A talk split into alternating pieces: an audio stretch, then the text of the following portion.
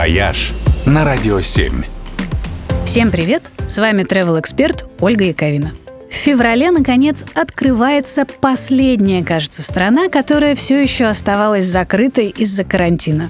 Собственно, она и закрывалась самой первой, потому что сама же и начала всю эту свистопляску.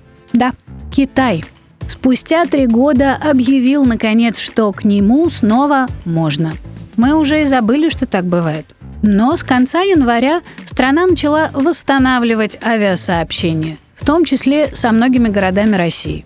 С начала февраля стали доступны групповые туры, а к концу февраля или даже раньше начнут снова выдавать визы и обычным туристам.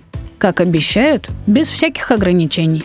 Кажется, историю под названием «пандемия» наконец-то можно считать закончившейся.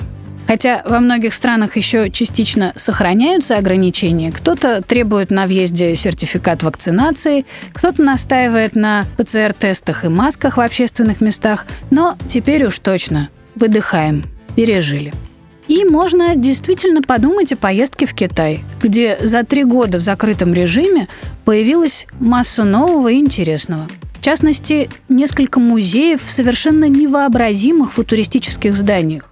Например, художественный музей в Датуне. Он как будто собран из нескольких вырастающих из земли пирамид.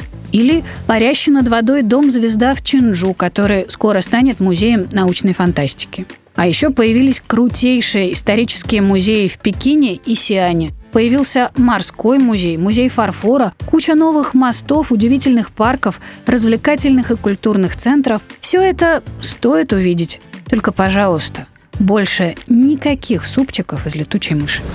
«Вояж» только на «Радио 7».